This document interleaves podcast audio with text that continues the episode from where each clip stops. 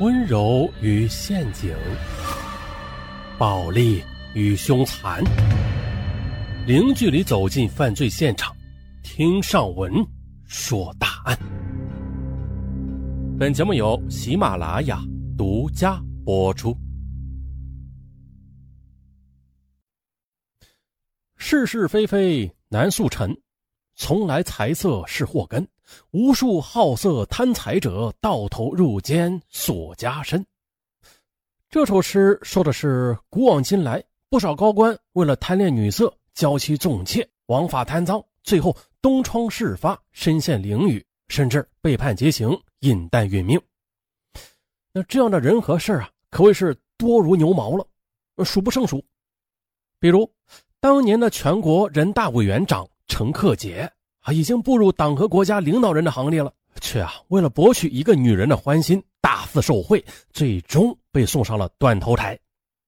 还有中国银行的原副董事长刘金宝，啊也是为了讨好情妇，贪污受贿一千四百余万元，最后被判处死刑。那刚才说了这个，作为金融高官的刘金宝是二零零五年犯事的，这五年之后啊。又有一名金融高官也跟着他走进了监狱，他的名字叫唐若曦。嘿，唐若曦啊，一听这名字像女人的名字啊。不过他是个爷们儿。唐若曦，中国出口信用保险公司以下我们简称中信保原总经理。他的落马也是因为讨好女人啊，骄纵再婚妻子。说起来啊，也是令人扼腕叹息的。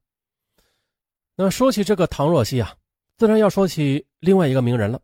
没错，名人，他便是唐若曦的父亲唐涛。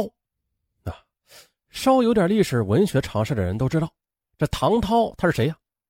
唐涛是个名人啊，从上世纪三十年代开始从事文学创作，曾经是鲁迅最亲密的文友和战友。由此呢，我们要是说唐若曦是名门之后，这也一点不为过的。早年的唐若曦啊，也不愧是名门之后。他呢，凭着优异的学业，先后毕业于北京师范大学历史系历史专业和社会科学研究生院世界经济专业，是英国牛津大学访问学者。啊，这名头很长。毕业之后，他曾经在北京市的平谷县共青团中央、中国社会科学院、蛇口招商局、中国残疾人联合会工作。还历任过中共秦皇岛市委副书记啊，河北省计划委员会的副主席，中国人民保险公司的副总经理啊等等。二零零一年十月的，唐若曦又调任筹办中信保。二零零一年十二月十八日，中信保正式揭牌运营之后，唐若曦便担任中信保党委书记、总经理。那么，既然是金融高官。那在他那个圈子里，自然就有着至高无上的权利。那是两千年的秋季，当时啊，还是中国人保副总经理的唐若曦，便拍板将公司所有的办公电脑的维护工作外包给一家电脑公司。该公司的副总经理刘志宏因此对唐若曦也是感激涕零，经常邀她到名家的餐馆去吃饭。那时候，唐若曦的婚姻已经亮起了红灯。心中也是非常郁闷，于是呢，对于请吃请玩这事儿也是有邀必至。而比唐若曦小八岁的刘志宏，大家听这个名字啊，刘志宏反而像个男孩子，其实不然，他是个小家碧玉。对比唐若曦小八岁的刘志宏是个典型的小家碧玉，他的模样长得很俊，天生丽质，加之受过高等教育，谈吐也是不俗，气质也是不凡。他大学毕业之后也是做过多种工作的，后来在哥哥刘志强开的电脑公司担任了副总。刘志宏这个人吧，非常的心高气傲，虽然已经年届三十六岁了，可是一直没有找到心中的白马王子。可是呢，自从和唐若曦相遇之后，他被眼前这位儒雅气质、性情豪爽的高官所倾倒，由此这心中再也不是死水无澜了，而是春波荡漾了。这唐若曦啊，她也是做梦都没有想到，眼前这位刘经理啊，却是如此的玉成明珠、花凝小露，知识丰富，多才多艺。这乍一相逢啊，竟然有那种相见恨晚之感。于是啊，自然而然的，两人便开始频频约会了。见了面吧，根本也是不谈生意上的事基本是呃，天呐地啊，人文呐史啊哲啊，纵情谈吐，那是尽续而欢。二零零一年的唐若曦又受命担任中信宝的一把手，便和妻子平静的分手了。年底，他和刘志宏牵手走进了婚姻殿堂。鱼水之欢的新婚日子度过了三年，唐若曦官场得意、情场得意的好时光开始否极泰来。啊，这原因呢，就是出在娇妻身上。咱们前面说了，这妻子刘志宏有个哥哥叫刘志强。二零零四年八月的，刘志强在海淀区的一高档住宅区看中了一套房子，卖价是五百八十万元。可是他不想出那么多钱，于是啊，便叫妹妹找出了唐若曦出面找关系来打折。啊，既然是娇妻来发令嘛，这身为高官的唐若曦哪敢不从啊？于是四处打听，后来他打听到了那房子的开发商之一是北方公司下属的地产公司，于是啊。他命令手下的部门经理魏某去疏通关节，帮忙打折。当时，北方公司正在亚洲的某国开一个铁路项目，急需中信保提供信用担保。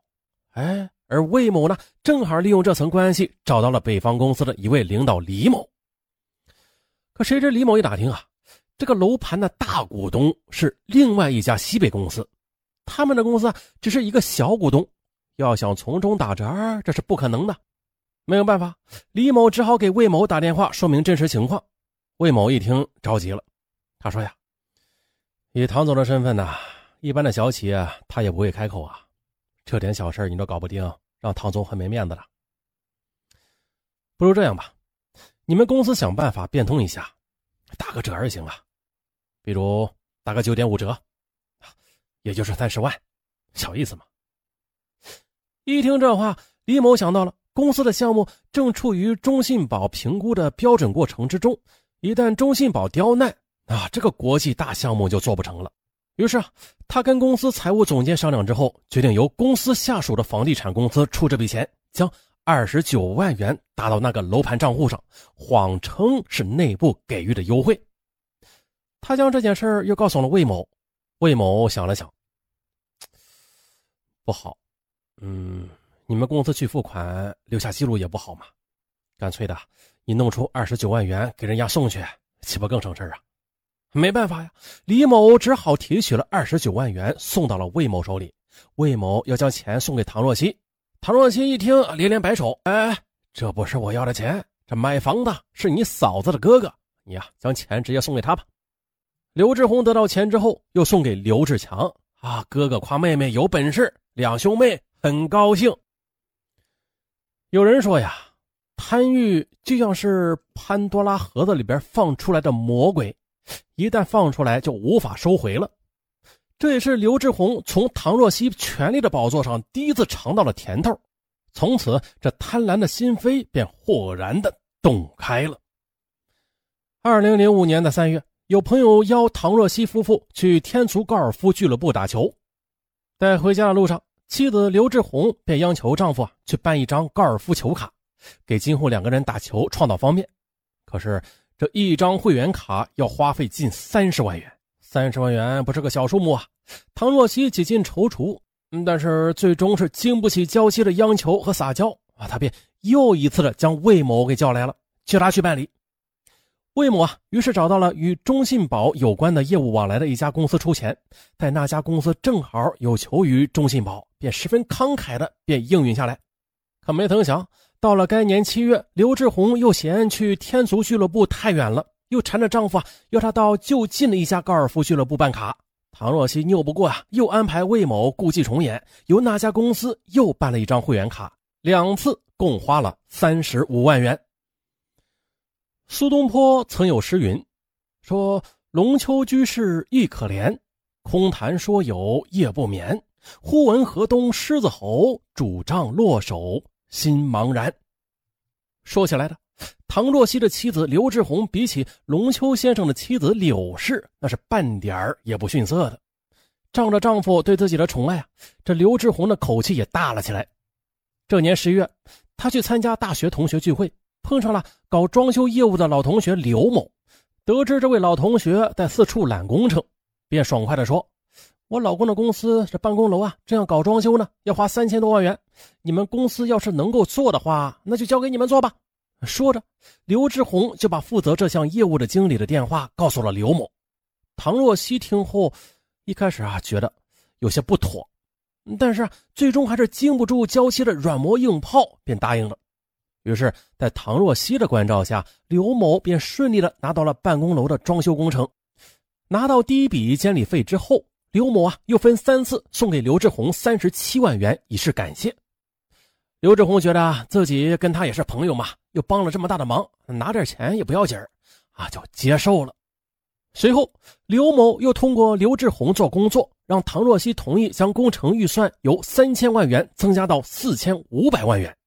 然后，他又以唐若曦的名义啊，要求施工公司支付百分之十的回扣。于是，施工公司的老总便支付了四百二十万元的回扣。刘某拿到这笔钱之后啊，只给了刘志宏一百二十万元。实事求是的说，这唐若曦啊，第一次看到妻子受贿。心里还是不安的，他很害怕，并且劝妻子将钱退还。然而，刘志宏又怎么舍得这眼前这些花花绿绿的票子呀？他怎么也不肯退，并且再三的劝说丈夫说：“刘某跟自己啊是同学，又是朋友啊，很可靠的。况且刘某承包工程都是通过了合法的程序，收点钱呢也不要紧的。”在妻子面前，唐若曦言听计从，便将钱给收了。很快的，二零零八年三月，上海宏盛科技发展股份有限公司的原董事长、总经理龙长生，因为涉嫌逃汇，还有虚假出资、抽逃出资，被上海市公安局给逮捕了。而中信保啊，曾经向宏盛科技及其旗下提供融资担保，帮助宏盛科技获得了巨额的银行贷款。这一下啊，拔出萝卜带出泥。八月七日，唐若曦因为涉嫌受贿、滥用职权罪被检察机关给刑事拘留。八月二十一日，他被依法逮捕，同时逮捕的还有他老婆刘志宏。二零一零年二月二日，在北京秦城监狱第四会议室，北京市第二中级人民法院对唐若曦受贿罪一百八十六万元的罪行进行了宣判，同时也对其妻刘志宏进行了宣判，判处他有期徒刑。十一年，至此的唐若曦这才知道，由于对妻子的百般骄纵，最后将自己和娇妻一起钉在了历史的耻辱柱上。其实呢，这是一起典型的家族式的腐败案。在现实中，嗯，有很多贪官呢，就是说，在受查处之后，受影响最大的往往就是不是别人啊，而是其家族，比如说夫妻啊、父子呀、婆媳啊、女婿啊，基本上就是。呃，一荣俱荣，一损俱损，并且有很多情况下，是官员他本来不想贪的，结果是亲人受不了金钱的诱惑啊，鼓动他，鼓励他，结果官员最终是如了众愿啊，变成贪官了。一人得道，鸡犬升天。受封建观念的影响，那有的人一旦获得权力，便把家庭甚至家庭利益放在首位了，认为自己有为家庭或者家族谋取利益的义务。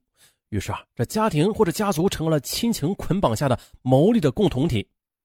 正是这种变味的小家庭的观念啊，也成为许多贪官走向堕落的重要的动因和推手。所以说呢，太多的情况之下，这贪官戴的手铐其实也有亲人的一半。如果说你是某位官员的亲人，啊，你会怎么去做呀？好了。本案到此结束，咱们下期再见。